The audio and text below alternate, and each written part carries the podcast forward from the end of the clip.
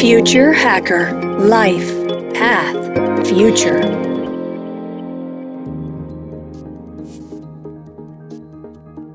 Olá pessoal, bem-vindo ao Future Hacker. Meu nome é André Chaves e temos aqui um convidado que é o Walter Barbosa Júnior. Ele é engenheiro mecatrônico formado pela Poli na USP, tem um extenso currículo acadêmico com pós-graduação na USP e no ITA, curso no MIT. Ele é piloto e consultor em engenharia aeronáutica na área de dinâmica de sistemas.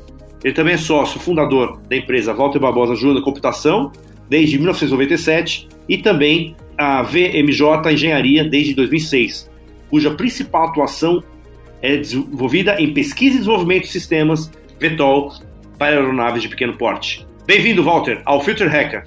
Oi, André. Obrigado pela oportunidade, obrigado por ter me convidado para essa, essa chamada. Eu vou tentar ser bem sucinto nas explicações, mas tentar ser bastante completo também. Perfeito. Eu sou sócio fundador da empresa VBJ Engenharia, onde a gente tem um foco na área de pesquisa e desenvolvimento. Atua em três áreas: sistemas de propulsão eletromagnéticos, a segunda área na área de sistemas de geração de energia e a terceira área na área de educação. A gente montou uma escola Core Tecnologia de Aeronaves eVTOL através do Facebook com uma plataforma 100% gratuita.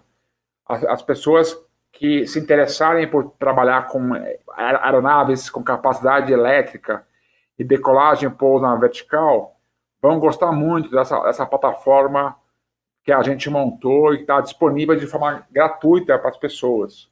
E a gente trabalha com essas duas frentes, a frente de energia eletromagnética e a fonte de propulsão eletromagnética. O nosso projeto, Sistemas de Geração de Energia, ele é muito parecido com um gerador de, é, diesel. A grande diferença é que a gente, em vez de usar diesel, a gente usa magnetismo. Muitas pessoas podem parecer achar impossível, mas a gente sabe que o princípio da conservação de energia ele é verdadeiro, mas ele não vale para 100% dos casos, existem exceções a gente projeta uma exceção que permite que você tenha uma energia de entrada menor que a energia de saída. Claro que a gente sabe que é a ciência ortodoxa considera isso como sendo impossível, mas a gente está provando que existem exceções e a gente projeta uma exceção. Isso em relação ao sistema de propulsão, sistema de geração de energia. Em relação ao sistema de propulsão magnética, a gente desenvolve um sistema que permite criar aeronaves mais econômicas e mais seguras. Mais econômicas por quê? Quando você tem uma aeronave que usa um rotor, você tem rotor e bateria, você tem a bateria gerando energia elétrica, a energia elétrica transforma em energia eletromagnética, que transforma a energia eletromagnética em energia cinética, que transforma a energia cinética em energia aerodinâmica, que transforma a energia potencial vertical. Nosso sistema, ele encurta esse caminho. Ele transforma a energia elétrica em eletromagnética, eletromagnética em energia vertical. O rendimento da operação é muito mais interessante do que o rendimento dos modelos com rotores e com bateria. Né? A gente sabe que as baterias são grandes restritores do mercado de aviação elétrica. Por quê? Porque as baterias elas são muito pesadas, têm uma autonomia muito baixa e um tempo de recarga muito alto. A nossa solução ela é bem mais leve, tem autonomia perene e não necessita de recarga. É uma verdadeira revolução em termos de mobilidade mundial. Não só a mobilidade, mas a nossa solução de energia elétrica ela permite ser usada para substituição de hidrelétricas, termoelétricas, gás, óleo, petróleo, etanol, baterias hidrogênio, nuclear, todas as fontes de energia que a gente conhece no mundo hoje, a nossa solução permite ser bastante completa e, e até substituir com grande economia. A gente sabe as energias solar e eólica são as energias mais econômicas que existem no mundo hoje. A nossa solução é ainda mais econômica que solar e eólica. Tem uma ideia? A energia a diesel custa mais ou menos 600 reais por megawatt-hora. A energia termodinâmica das usinas termodinâmicas em torno de 350 reais por megawatt-hora. As usinas hidrelétricas, 292. E as energia solar e eólica, 198. O nosso número é bem melhor que, que esses números, o que permite uma margem de, de ganhos muito mais interessante. E a gente não polui, né? Não tem nenhum tipo de poluição com CO2, o que também vai de acordo com a questão do, do clima, né? que faz toda a diferença no planeta hoje em dia. Então, a nossa solução ela não depende nem de chuva, nem de vento, nem de sol. Não depende de nenhuma dessas condições atmosféricas. E trabalha 24 horas por dia. Com um metro quadrado de área, as placas solares geram em torno de 200 watts de operação durante 5 horas por dia. A nossa solução trabalha com 36 mil watts durante 24 horas por dia. Então é uma relação de energia muito mais interessante e o preço de investimento é muito, é muito similar. Não em relação à energia, mas em relação ao investimento. Para você ter uma ideia, com 36 kW de potência, a gente trabalha com em torno de 25 megawatt-hora por mês. Uma casa com quatro pessoas tem um, um, um, custo de energia mais ou menos em torno de 500 kWh por mês. Com essas condições, a gente consegue abastecer 50 casas. 50 casas com 25 MWh por mês, em troca de 500 kWh de uma única residência com quatro pessoas. Se eu pegar um prédio com 25 andares, com dois apartamentos por andar, o nosso sistema, com um metro quadrado, abastece esse prédio inteiro com os 50 apartamentos. Então é uma solução absolutamente revolucionária em termos de tecnologia energética no mundo. A nossa pesquisa, nós começamos em 1999. Nosso foco, foco em 99 era criar uma aeronave que fosse mais segura e mais econômica que os helicópteros. Naquela época, nem existia drone. Primeiro drone que eu vi na, no planeta foi em 2009, lá em Le Bourget, na França. Le Bourget é uma feira de aviação extraordinária. Recomendo que vocês vão visitar lá Le Bourget, porque vale muito a pena, é uma feira extraordinária. E a primeira vez que eu vi um drone foi em 2009. Eu já tinha 10 anos de pesquisa na área de aviação e não conhecia uma solução similar na época. Então, em 99, quando a gente começou a nossa pesquisa, tinha como foco isso, de criar uma aeronave que pudesse voar na vertical sem usar pista, decolar e pousar na vertical sem usar pista e que fosse mais segura e mais econômica que helicóptero, porque não faz sentido você desenvolver uma tecnologia onde já existe uma tecnologia muito mais estável, né? Então a gente tinha isso como meta na nossa empreitada. E aí, depois de muitos, muito tempo, muitos anos, a gente foi evoluindo, foi evoluindo. Começamos com a criação de jetpacks, né? a gente começou a estudar os jetpacks, que eram, são mochilas voadoras, tanto para mochilas voadoras quanto para motos voadoras e carros voadores. Então a gente estudou vários sistemas, sistemas de várias empresas nos Estados Unidos, na Nova Zelândia, na Europa, na Ásia. E hoje, para vocês terem uma ideia, existem mais de 15 empresas no mundo projetando, desenvolvendo e fabricando aeronaves eVTOL. O termo eVTOL é bastante conhecido, mas significa o E de elétrico, o V de vertical o TO de take-off, decolagem, e o L de landing. Então, são aeronaves que são elétricas e têm a capacidade de decolagem e pouso na vertical. Para você ter uma ideia da dificuldade de se fazer isso, até hoje não existe nenhum helicóptero elétrico no mundo. Por quê que não existe helicóptero elétrico no mundo? Por causa das restrições de autonomia e peso das baterias. A nossa solução, como ela é muito mais leve tem autonomia perene, não necessita recarga, substitui as dificuldades ou as restrições das baterias. Ter uma ideia, um carro, um carro elétrico que ele tem trabalha com 360 volts de voltagem por 300 amperes, está conta mais ou menos 144 HP. Com esse motor de 144 HP e trabalhando com 200 ampere-hora, o conjunto de baterias com 200 ampere-hora, Estamos falando de 200 ampere dividido por 300 amperes, dá 2 terços de hora, ou seja, 40 minutos apenas. 40 minutos no carro elétrico. Quando você migra isso para o avião elétrico, para a nave VTOL elétrica, reduz ainda para 15 minutos. Então, estou falando de uma aeronave que você voa 15 minutos e leva 4 horas para recarregar. Ou seja, não é viável.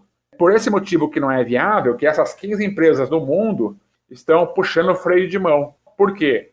Porque não conseguem resolver essa solução.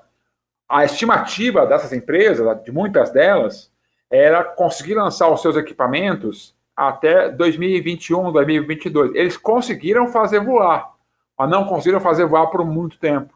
Então ele consegue decolar, consegue pousar na vertical, consegue fazer voo parado, mas ali por 5, 6, 7 minutos até 15 minutos.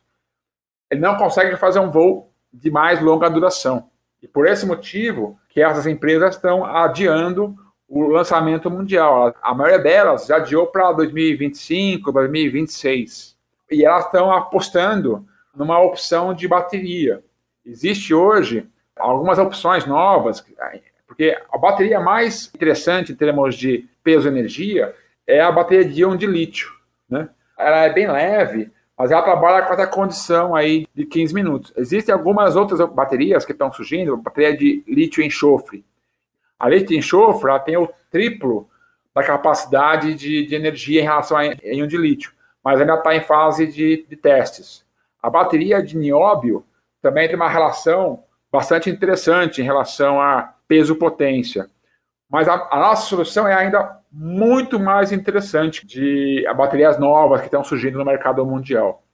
A gente está apostando realmente em usar uma solução que substitui as baterias com essas três características de peso, autonomia e recarga. E a gente tem certeza que essa tecnologia ela vai ser revolucionária e vai ser fundamental para todas as áreas, não só na, na aeronáutica, mas no carro elétrico, no caminhão elétrico, nas, nos escritórios, nas casas, nas fazendas, nos barcos, também na área espacial. Como a gente está falando de uma propulsão eletromagnética que usa uma energia perene, estão falando que você consegue ir para o espaço, consegue navegar no espaço, pousar na Lua, consegue pousar em Marte e consegue voltar de Marte consegue voltar da Lua. Walter, isso é uma, isso é uma tecnologia proprietária ou, ou, ou existe já iniciativas dessa no mundo inteiro? E se, se é proprietária, você já está requisição de patente nacional e internacional disso? Como é que está essa, essa parte? Então, André, a tecnologia é 100% nossa. A VBJ Engenharia que desenvolveu a tecnologia é 100% nossa. Não estamos trabalhando com patente. A gente prefere trabalhar com contrato de confidencialidade para a transferência de tecnologia, por vários motivos. A gente não opta pela patente, a gente opta pelo contrato de confidencialidade, que é um contrato que vale tanto para clientes, quanto para parceiros, quanto para terceiros, e quanto para quarteiros dos terceiros. O que a gente faz hoje é licenciar o direito do projeto. Então, eu chego numa empresa XPTO que está interessada na nossa tecnologia, a gente assina um contrato de, de, de confidencialidade entre as partes e a VBJ Engenharia transfere os direitos e o know-how para a empresa XPTO, seja em que ela que atue. A gente licencia a transferência de tecnologia, ou seja, a gente ensina os nossos clientes a montar, porque a, a montagem, a montagem lá é bastante simples. A grande chave não está na montagem, a grande chave está no, no projeto. Então a gente prefere focar 100% do nosso tempo, dedicação e know-how no projeto e transferir a montagem e a fabricação para terceiros. A gente licencia o uso da tecnologia para terceiros em troca de valores de royalties. Como é que é o risco, né? O risco de, de, de criarem algo parecido e aí perde, vocês perderiam o diferencial competitivo de vocês. O que a gente faz hoje, André, no contrato de transferência da tecnologia, a gente define três restrições principais. A primeira restrição é proibição de engenharia reversa. A gente não autoriza engenharia reversa de forma alguma. A segunda condição é que a gente proíbe desmontagem. Então, a pessoa não pode desmontar o projeto a menos que seja por orientação nossa. E outra a chave é proibir a manutenção não autorizada são três restrições que a gente obriga ju juridicamente, né, judicialmente, proibindo a reversa, proibido desmontagem e proibido manutenção não autorizada, com esse princípio de negociação. E qual o risco, Walter? Por exemplo, imagina uma empresa que faz um projeto e aí ele fica 100% dependente né, da, da tua empresa, porque teoricamente ele tem que fazer a manutenção aí tudo e vira uma coisa muito exclusiva. Assim. Qual é mais ou menos o risco de não poder escalar isso pelo fato de, dessa dependência de uma empresa apenas que detém esse conhecimento? Porque é o seguinte, é, André, a VBJ ela não é uma fábrica. A VBJ ela é uma empresa de P&D. A gente não fabrica o equipamento, a gente ensina como o equipamento pode ser usado com todas as suas vantagens. Ou seja, eu chego numa empresa XPTO que é meu cliente, eu não vou vender para ele uma máquina, eu vou vender para ele uma autorização de uso da nossa tecnologia. Ela passa a usar o nosso know-how a favor dela. Como a montagem é muito simples, você tem uma ideia, a gente com três meses de, de, de consultoria, a gente ensina 100% da tecnologia para o nosso cliente. Então, ele, ele pode, inclusive, fazer upgrades, fazer modificações para novas versões, caso ele perceba que isso tem valor para o negócio dele. Não, perfeito, perfeito. Pessoal, vamos finalizar agora esse primeiro bloco. Papo ótimo aqui, cara. A gente vai ter muita coisa ainda para perguntar agora no segundo bloco. Pessoal, logo mais aí, a segunda parte da entrevista com Walter. Até mais, pessoal. Future Hacker Life Path Future